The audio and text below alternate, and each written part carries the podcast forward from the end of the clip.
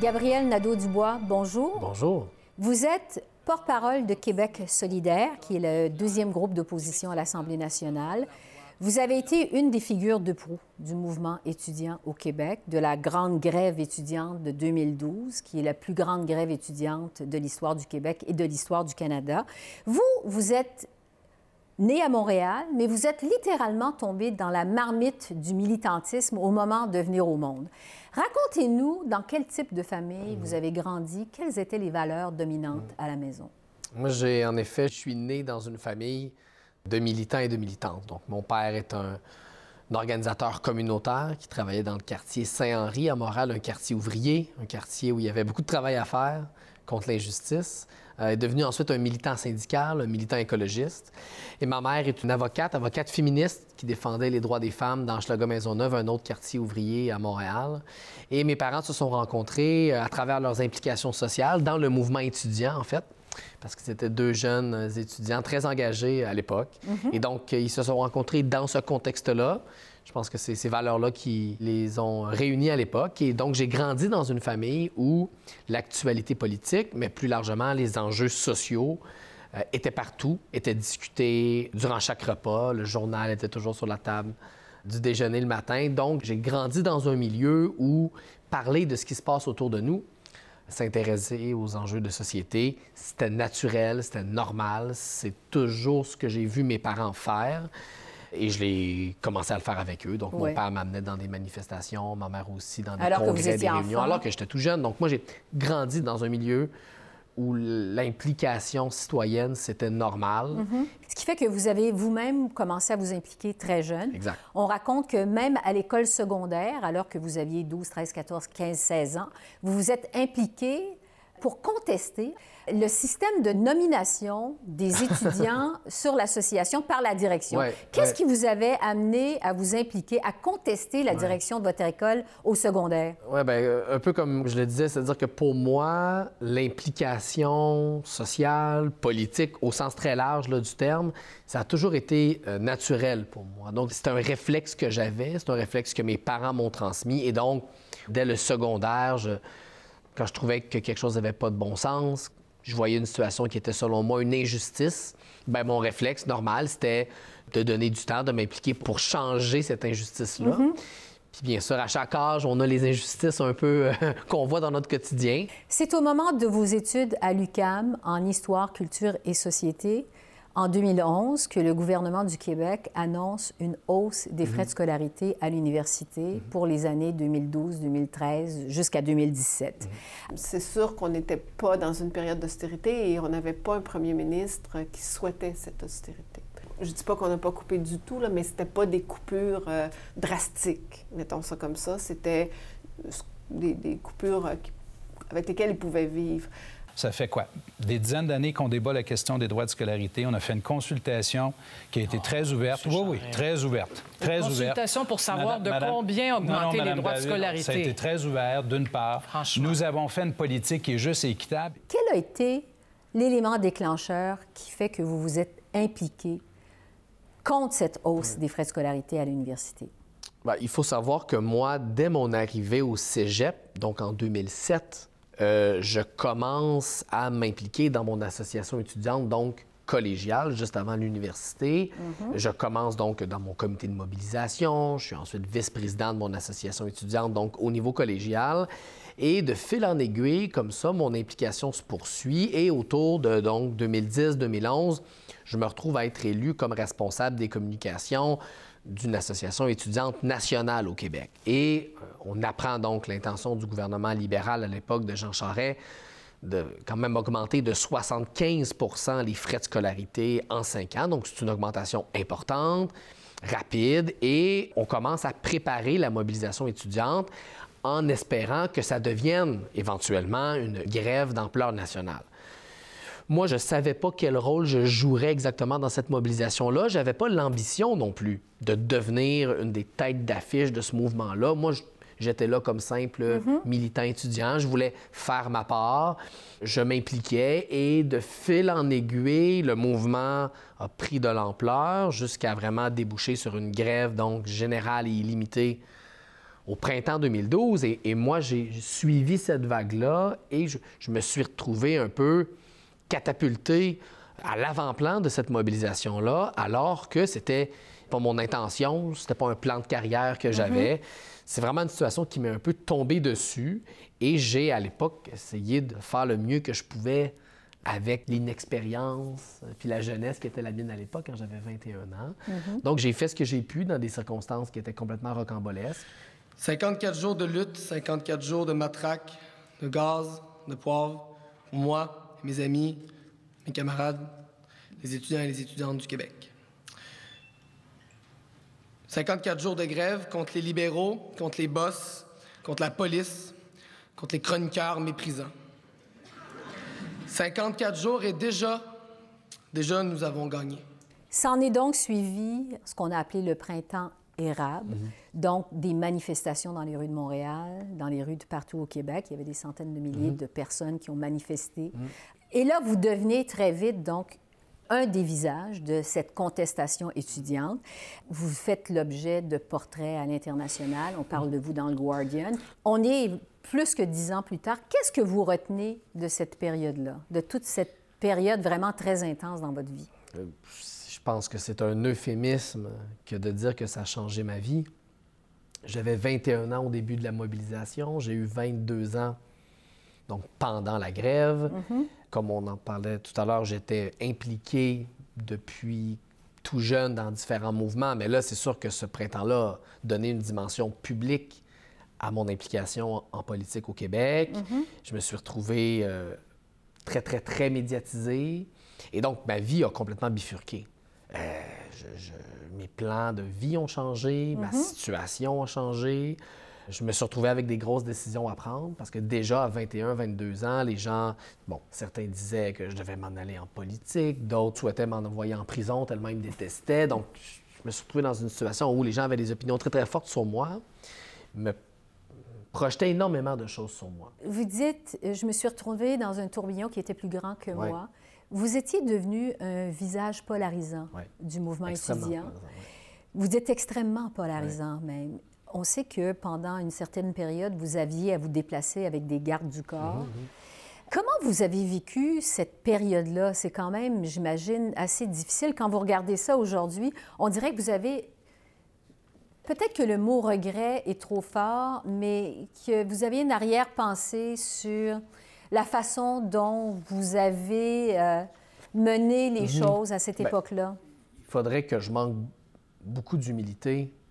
On célèbre les 11e anniversaires à peu près du déclenchement du mouvement. Donc, il faudrait que je manque beaucoup d'humilité pour ne pas reconnaître que depuis, j'ai changé, j'ai appris, j'ai pris de l'expérience, de la profondeur, de la maturité. Et bien sûr que si je vivais la même situation aujourd'hui, avec toute l'expérience que j'ai acquis en 11 ans, bien sûr que je ferais certaines choses différemment. C'est évident, j'avais 21 ans, je n'avais jamais fait ça, donc c'est sûr que je ferais plein de choses de différents. En même temps, je repense au jeune homme que j'étais à l'époque à l'inexpérience qui était la mienne, puis je répète, au peu de ressources qu'on avait. On n'avait pas de conseiller en communication, on n'avait pas de... On n'avait jamais fait ça. On était des jeunes étudiants qui voulions changer le Québec, changer le monde. On avait plein de fougue, mais en même temps plein de maladresse, puis c'est normal. Mm-hmm. Donc, je repense à la personne que j'étais, puis c'est sûr que j'ai envie de me pardonner quand même beaucoup de choses, parce que j'ai fait du mieux que j'ai pu, même mm-hmm. si, bien sûr, je ferais des choses différemment. Oui. Bon, vous dites que j'avais pas d'expérience, on n'avait pas de ressources, on était euh, les jeunes euh, qu'on était finalement. Mais vous avez gagné votre combat. Oui. Parce que le gouvernement du Québec a reculé à la faveur d'un nouveau gouvernement, celui de Pauline Marois. Vous démissionnez, vous écrivez une lettre dans le devoir où vous dites que vous êtes fatigué de la pression. On se retrouve donc à l'été euh, août-septembre 2012. Qu'est-ce que vous faites pour vous ressourcer? Moi, je démissionne du mouvement au début du mois d'août 2012, quelques jours après le déclenchement des élections par Jean Charest, donc il démissionne de son poste. D'abord parce que je savais très bien que la stratégie du gouvernement libéral de l'époque, c'était d'utiliser le mouvement et de m'utiliser moi comme visage on le disait, assez polarisant du mouvement, comme épouvantail, mm-hmm. pour euh, essayer de remporter des nouvelles élections. Je ne voulais pas servir d'épouvantail au gouvernement libéral de l'époque. Et j'étais, vous le disiez, complètement vidé. D'abord physiquement, par des mois de mobilisation extrêmement intense, et j'étais aussi vidé psychologiquement. j'ai subi, puis je ne veux pas me présenter en victime, mais j'ai subi une pression médiatique à l'époque qui était extrêmement forte pour le jeune homme que j'étais. Je me suis fait agresser dans la rue par des mhm. gens qui, à force de lire des opinions négatives sur moi dans les journaux, euh, s'en prenaient physiquement à moi. Puis quand on est un jeune militant de 21 ans puis qu'on essaie de changer les choses, il n'y a pas de clause dans le contrat qui dit qu'on va se faire agresser dans la rue. Puis à un moment donné, cette pression-là euh, était trop forte. Euh, j'ai quitté, puis j'ai pris en fait un an de repos à l'extérieur des médias complètement et j'ai écrit un livre. J'ai écrit un livre pendant un mois euh, sur les terres de mes grands-parents dans la région de Thetford Mines euh, au Québec. Et j'ai écrit pendant un an. C'est ensuite devenu un livre que j'ai publié donc à l'automne 2013 pour revenir sur mon expérience. Ça a été à la fois un exercice de pensée politique, mais aussi un exercice d'introspection pour essayer de comprendre ce qui m'était mm-hmm. arrivé dans ces six mois-là où ma vie brusquement a été complètement bouleversée. En 2017, vous annoncez que vous faites le saut en politique. Vous vous présentez dans une partielle pour mhm. Québec solidaire, dans la circonscription montréalaise de Gouin. Vous aviez toujours dit pendant le mouvement étudiant que vous n'alliez pas vous mhm. lancer en politique. Qu'est-ce qui a fait que vous avez décidé, cinq ans plus tard, mhm. de vous lancer en politique? Bien, ça a été vrai pendant longtemps. Hein. Pendant trois ans et demi de ce cinq ans-là, j'avais en effet aucune intention puis aucun intérêt pour la politique partisane. D'abord parce que j'avais été échaudé euh, par ce que j'avais vécu en 2012. Ma mhm. relation avec les élus avait été difficile. Ça ne m'avait pas beaucoup attiré, l'expérience que j'avais vécue en 2012. Mhm. Euh, mais bon, on vieillit, on vit des expériences, les gens nous approchent, j'ai réfléchi. J'ai changé aussi ma perspective sur l'importance du pouvoir politique. C'est-à-dire qu'en 2012, j'étais dans une vision du monde où, selon moi, les changements sociaux arrivaient essentiellement par la pression citoyenne. Et c'est au fil de mes réflexions, dans ces cinq années-là, que j'ai fini par arriver à la conclusion que, bien sûr, les mouvements sociaux, l'implication citoyenne, c'est essentiel pour faire avancer les choses, mais que si on veut que ça change pour vrai, il faut aussi des gens qui finissent par arriver au gouvernement pour adopter des nouvelles lois, pour changer les institutions, pour vraiment faire évoluer le système de l'intérieur. Et ça, ce cheminement-là m'a pris quand même quelques années à faire. Et donc, à la fin de l'hiver 2016, Françoise David m'appelle, euh, me dit Gabriel, je vais quitter, j'aimerais que tu prennes ma place. Et au moment où j'étais dans ma vie, je terminais mes études de maîtrise. Mhm. C'est un appel que j'ai reçu au bon moment, ça m'a mhm. forcé à réfléchir. L'élection de 2018 a été, je dirais, historique pour Québec solidaire. Vraiment, beaucoup de succès. Très jeune formation politique qui obtient 16% du vote, réussit à faire élire 10 députés à l'Assemblée mhm. nationale. Vraiment, à partir de 2018, on a eu l'impression que Québec solidaire était sur une lancée. Pourtant, à la dernière élection, en 2022, bon, Québec solidaire perd 15 000 votes, réussit à faire élire un seul député de plus. Mm. Quel constat vous faites de la dernière élection au Québec? Un constat nuancé. C'est sûr que sur le coup, euh, j'ai été très déçu. On avait des ambitions, on voulait poursuivre sur donc cette poussée de 2018 et on avait senti dans l'année précédant l'élection qu'il y avait un momentum et, qu'on était capable d'aller convaincre davantage de gens de voter pour nous. Et les résultats n'ont pas été à la hauteur de ces attentes-là, c'est certain. Mm-hmm. Ceci étant dit, le contexte était difficile pour les partis d'opposition au Québec. Les libéraux euh, ont perdu plusieurs députés. Le Parti québécois a perdu euh, énormément de députés, s'est retrouvé avec seulement trois députés. Donc, quand je regarde euh, les formations politiques d'opposition mm-hmm. au Québec, on est quand même le seul parti qui a agrandi son caucus. On est allé chercher un député de plus. Donc, c'est pas la poussée qu'on souhaitait, c'est certain. Mais en même temps, je pense qu'on s'est quand même tiré d'affaire, même si on espérait des meilleurs résultats. Pendant la campagne électorale, la CAQ vous a un peu défini avec votre taxe orange parce que vous proposiez de taxer ce que vous appelez finalement les ultra-riches, les personnes qui possèdent plus de 1 million en actifs. Est-ce que vous pensez qu'au Québec, qui demeure mhm. la province canadienne où les taxes sont les plus élevées, que cette idée de taxer les plus riches, c'est porteur à long terme pour votre formation politique? Cette proposition-là était mal ficelée. Euh, elle va être revue, c'est certain, en vue de 2026. J'ai eu l'occasion de le préciser à plusieurs reprises depuis l'élection. Mais le débat de fond, lui, demeure. La, question de la redistribution de la richesse mm-hmm. au Québec, mm-hmm. ça reste un défi important et ça va rester un de mes chevals de bataille personnels, puis un cheval de bataille de Québec solidaire, c'est certain. Il y a des gens au Québec qui travaillent à temps plein et qui se retrouvent dans les banques alimentaires parce qu'ils ne sont pas capables de se payer l'épicerie. Il y a des gens qui travaillent à temps plein, comme enseignants, par exemple, comme enseignantes, puis qui ne sont pas capables de se trouver un logement pour eux et leurs enfants. Ça, c'est pas normal. Moi, j'accepte pas cette situation-là. Nos écoles sont dans un état pitoyable. Notre système de santé à peu près jamais été autant en crise. Il faut investir en environnement pour rattraper notre retard dans notre lutte au changement climatique. Donc, on a des grands changements à faire au Québec. On a des grands chantiers à lancer. Et pour faire ça, bien, il faut de l'argent. L'argent ne tombera pas du ciel. Il faut aller le chercher. Et on va continuer à avoir des politiques fiscales à Québec solidaire qui nous permettent d'aller chercher des nouveaux revenus pour régler les défis du Québec. On est en retard dans notre lutte au changement climatique. Je viens de devenir papa, je m'inquiète pour l'avenir de ma fille, en fait pour l'avenir de toute sa génération. Il va falloir investir. Mhm. Je pense que c'est irresponsable de ne pas le faire. Et pour le faire, ça prend de l'argent. Vous dites qu'il faut investir en environnement et en changement climatique. Mhm. C'est très important. C'est dans la plateforme de Québec solidaire. On entend souvent les stratèges en politique dire on ne gagne pas des élections avec l'environnement.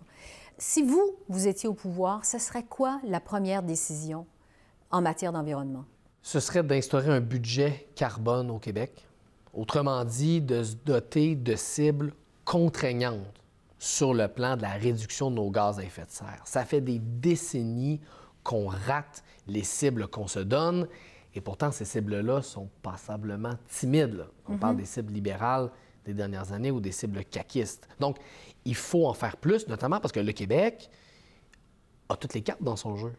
Pour être un des champions du monde en matière de lutte au changement climatique, on a Hydro-Québec, donc de l'énergie propre à en revendre en grande quantité, il n'y a pas de raison que le peuple québécois soit pas un leader mondial en matière de lutte au changement climatique. C'est pas comme si on avait des centrales au charbon, qu'on exploitait du pétrole. Justement, mhm. historiquement, la génération de mes parents, de mes grands-parents ont fait les bons choix sur le plan énergétique. Donc, moi, je me sens la responsabilité comme héritier de ces choix-là.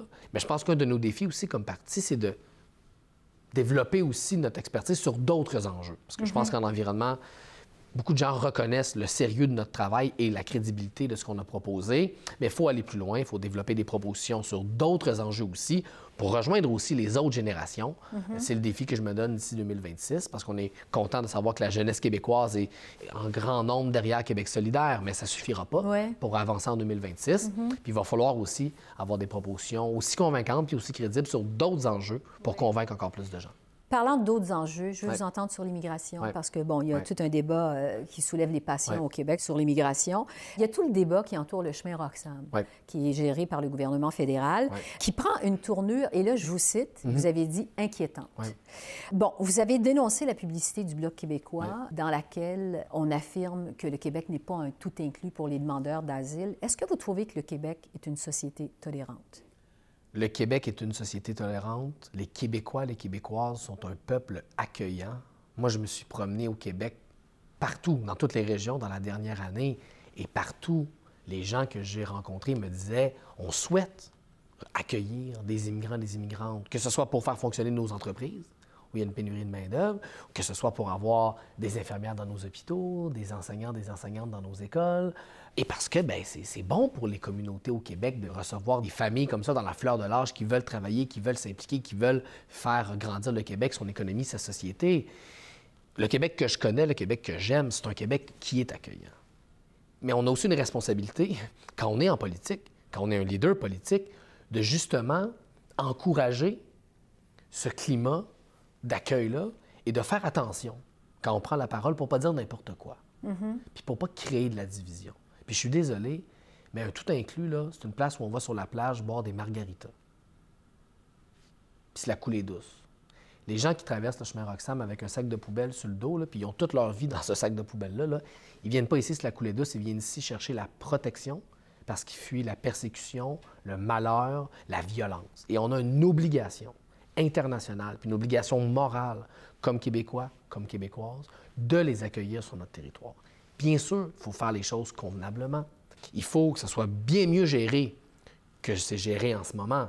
Mais moi, les politiciens, les politiciennes qui utilisent le malheur de ces gens-là pour marquer des points politiques, mais ces politiciens, ces politiciennes-là vont toujours me trouver sur leur chemin, qu'ils soient indépendantistes ou fédéralistes, je m'en fous.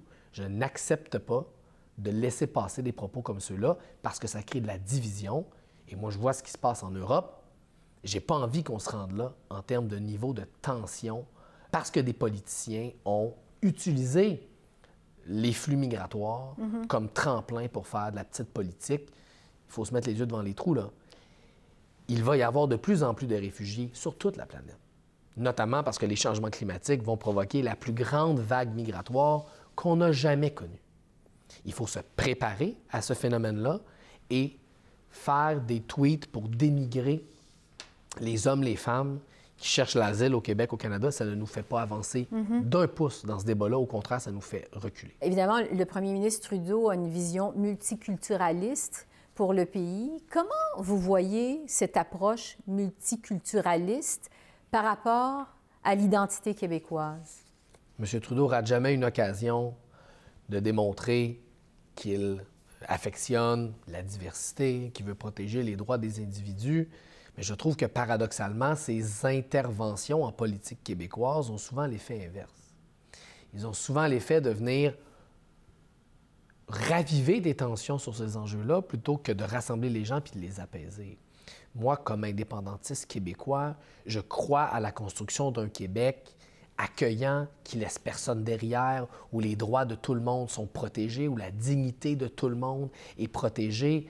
Ça fait partie de ma vision du Québec depuis toujours. Et euh, je trouve que Justin Trudeau, trop souvent, dessert la cause euh, des Québécois, des Québécoises qui luttent ici. Comme quoi, par exemple? Bien, prenons ces interventions dans le dossier de la loi 21, qui ont eu comme impact de nuire aux efforts des Québécois, des Québécoises qui, ici, se battent contre la loi 21. Je pense que les gens euh, au Québec et partout au pays savent très bien que je vais toujours défendre la Charte canadienne des droits et libertés. Monsieur Legault, euh, son gouvernement et, et, tous les Québécois savent déjà à quel point ma position est très ferme là-dessus. Les gens qui contestent la loi 21 au Québec, ce sont des Québécois, ce sont des Québécoises. Ils ont une vision du Québec et de la laïcité différente de celle de François Legault. Moi, je pense que c'est ces gens-là qui doivent être au cœur de ce débat-là. Et trop souvent, en débarquant avec ses opinions tranchées sur ces enjeux-là dans le débat québécois, Justin Trudeau, je pense, fait le jeu de François Legault, parce que ça mhm. permet à François Legault de présenter le débat sur la loi 21 comme un débat entre le Québec et le Canada. Mhm. Alors que pour moi, c'est un débat entre Québécois, entre Québécoises, sur notre vision du Québec. Lors des prochaines élections au Québec en 2026, vous m'avez parlé de 2026 plusieurs fois mm. pendant cette entrevue. Vous allez être encore là, visiblement. Vous allez avoir 36 ans. 36 ans, c'est l'âge qu'avait Robert Bourassa au moment de devenir le plus jeune premier ministre de l'histoire du Québec. Est-ce que vous, vous vous voyez premier ministre du Québec? Bien, je ne me serais pas présenté euh, aux dernières élections générales euh, à ce poste-là si je ne pensais pas euh, que j'en étais capable. Je suis conscient que je suis jeune, et je pense que c'est pas seulement un défaut. Je pense qu'on a besoin d'une nouvelle génération au pouvoir au Québec. Puis pas seulement génération au sens de l'âge. Je pense qu'on a besoin de nouvelles personnes au pouvoir, avec des nouvelles idées. Les libéraux ont eu leur chance, les péquistes ont eu leur chance. François Legault aura eu deux mandats à la fin de celui qui vient de commencer. Et de toute évidence, nos écoles ne s'améliorent pas, notre système de santé ne s'est pas amélioré, notre bilan environnemental ne s'améliore pas. C'est le moins qu'on puisse dire. Donc, en 2026, moi, je vais me présenter, si les membres de mon parti m'en donnent encore le mandat, mhm. devant les Québécois québécoises en leur proposant de tourner la page sur ces partis-là, en leur proposant d'essayer autre chose pour une fois.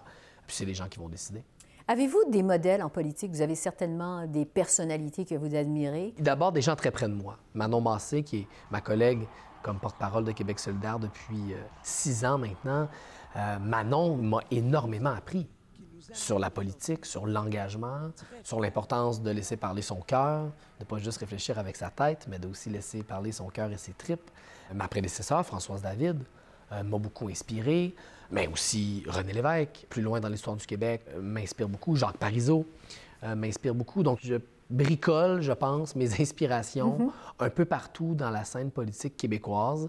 J'ai été personnellement très inspiré par ce qu'a fait Bernie Sanders aux États-Unis dans les dernières années, un, type qui euh, sortait un peu des boulamites, diront certains, un vieux sénateur du Vermont, un peu obscur que les gens considéraient euh, comme faisant partie un peu de la décoration Mhm. euh, en politique américaine, qui, du jour au lendemain, a décidé de rassembler la jeunesse américaine derrière un programme de changement social ambitieux qui a bousculé l'élite politique américaine et qui l'a fait de manière constructive, admirable, inspirante. Puis ça a raccroché Mhm. des millions de jeunes Américains à à la vie politique. Thank you all very much. Je vous imagine lire beaucoup, très érudit. Qu'est-ce que Je lis en effet beaucoup. Je viens de terminer un livre sur la situation en Haïti, un roman qui s'appelle Les villages de Dieu. Un roman coup de poing euh, où la narratrice est une jeune femme qui vit dans un bidonville de Port-au-Prince. Une jeune femme qui devient influenceuse, mais qui aussi euh, se prostitue pour euh, gagner sa vie. C'est vraiment une plongée au cœur de la misère et au cœur du désespoir euh, du peuple haïtien. Il y a des moments de beauté, il y a des éclats de lumière, mais ça reste un livre sombre qui nous plonge vraiment au cœur de la détresse du peuple haïtien. Puis ça aide à comprendre toute la complexité des défis de la société haïtienne. Ça m'a Ouais. beaucoup marqué. Vous êtes nouvellement père de famille. D'ailleurs, Mhm. au moment d'enregistrer cette entrevue, la petite Hélène a un an Oui. jour pour jour. Tout à fait. Qu'est-ce que la paternité a changé en vous? Ah, énormément de choses. D'abord, euh, ça a donné, je pense, une profondeur nouvelle à mon engagement politique. On en parlait tantôt, j'ai ça en moi, mes parents m'ont légué l'importance de l'engagement. Mais là, c'est comme si le fait de devenir père, ça a ajouté une couche de profondeur. C'est-à-dire que bien des enjeux qui me mobilisaient avant me mobilisent encore, mais me mobilisent différemment, voire plus. La question de l'environnement, par exemple, a toujours été importante pour moi. Mais là, le fait de devenir père, ça rajoute un poids, en fait, très, très, très lourd à porter sur cette question-là. Je me sens la responsabilité de livrer la marchandise pour la génération de ma fille. Ça m'a aussi aidé à distinguer ce qui est important puis ce qui l'est moins. Je, je suis un homme très euh, hyperactif, un peu perfectionniste euh, et le fait de devenir papa, ça nous enlève beaucoup de temps. Ça nous enlève beaucoup d'heures de sommeil. Et donc, ça nous force à se concentrer sur les choses importantes. Refuser peut-être davantage certaines choses, organiser son temps pour euh, que chaque minute de notre journée soit dépensée sur les choses qui comptent. Puis c'est peut-être ça, au fond, qui a le plus changé. Ça m'a aidé à distinguer ce qui compte vraiment de ce qui compte un petit peu moins. Ça ramène à l'essentiel. Exact. Vous êtes, Gabriel Nadeau-Dubois, un très bon exemple de quelqu'un qui s'est impliqué très jeune, qui a fait de l'activisme très jeune. Quel conseil vous donnez à un jeune qui veut s'impliquer dans la société, qui veut changer le monde? Il y a beaucoup de jeunes qui viennent me voir encore aujourd'hui, presque à tous les jours, qui m'abordent pour me parler de leur envie de s'engager, tout ça. Puis je leur cite toujours la même phrase, qui est une phrase de Michel Chartrand. Puis on parlait de mes inspirations politiques, c'en est une. Il y a un étudiant qui m'a dit une fois à l'université ou quoi, mais dit Moi, je m'intéresse pas à la politique. Ben, j'ai dit Fais attention parce que autres, ils te passent des lois pendant que tu dors. Mais Michel Chartrand disait, euh, un grand syndicaliste québécois, disait si on s'occupe pas de la politique, c'est la politique qui s'occupe de nous. Et moi, c'est ce que je répète aux jeunes que je croise à chaque fois. Je leur dis quand vous prenez pas votre place, il y a des gens qui la prennent. Et ça, c'est vrai en politique parlementaire, dans les parlements, mais c'est vrai dans votre école, c'est vrai dans votre quartier, c'est vrai dans votre famille, c'est vrai partout dans la société. Je pense que c'est ça que je répondrai aussi à votre question. C'est il faut prendre notre place, sinon il y a d'autres mondes qui la prennent. Puis c'est rarement les gens avec qui on est d'accord. Fait que ça vaut la peine de bousculer un peu puis de s'engager pour que les choses changent dans le bon sens. Gabriel Nadeau-Dubois, merci beaucoup. Merci.